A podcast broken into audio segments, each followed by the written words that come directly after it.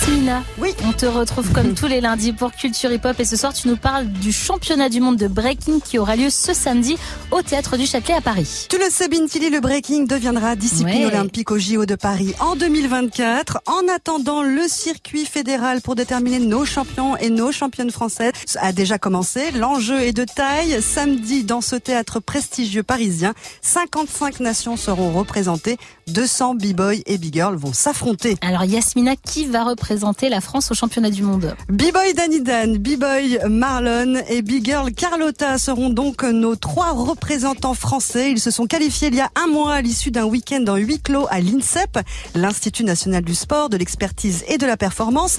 Et pour se préparer à ce championnat historique, l'équipe de France a eu le droit à un entraînement intensif pendant une semaine. Je les ai croisés dans cet endroit incroyable où tout est fait pour les sportifs de haut niveau, comme l'explique B-Boy Danny Dan. Le cadre, il est super. Moi, j'espère vraiment qu'il y a d'autres danseurs qui, auront la chance de, profiter de ce cadre-là, voir un- une préparation euh, comme des, sportifs de haut niveau, mais nous mettre dans les meilleures conditions pour qu'on soit au top du top le jour J.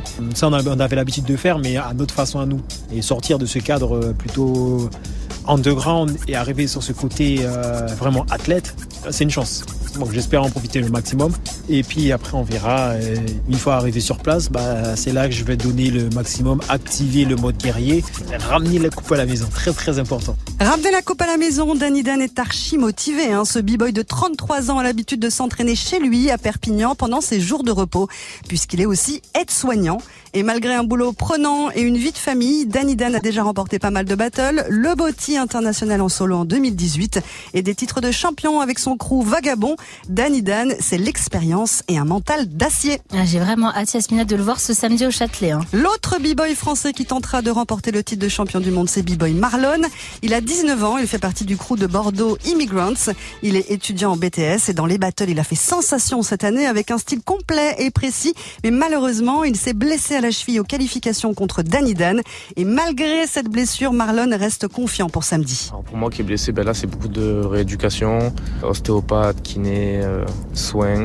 Mais j'ai repris l'entraînement, je, je m'entraîne petit à petit, mais, ça arrive comme il faut, donc ça va, ça se passe bien pour moi, j'y crois toujours. Je suis prêt mentalement. Et puis aussi il y a ma famille qui me soutient, qui est beaucoup là, qui est- il y a ma petite sœur qui est avec moi. Donc ouais, mentalement je pense que je suis prêt. Sa petite sœur, c'est Big Girl Kimi, une excellente breakeuse qui a tout remporté cette année. Mais au dernier moment, on a appris qu'elle ne pouvait pas représenter la France au championnat du monde à cause de son jeune âge.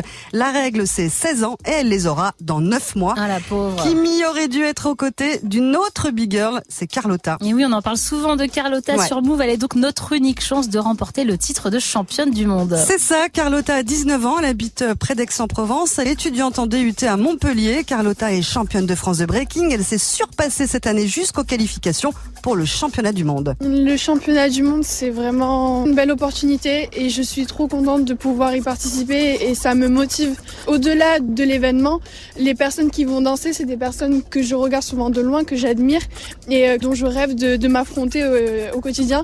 Et, euh, et là, j'ai cette chance-là et donc j'ai envie d'aller le décrocher et de bien le faire, de bien me préparer. J'ai envie que ce soit mon style qui s'impose face à eux. Son style de danse, il est solaire, toujours souriante. Carlotta, c'est un mélange de technique et de féminité. On est dans une danse où euh, la personnalité, elle compte beaucoup.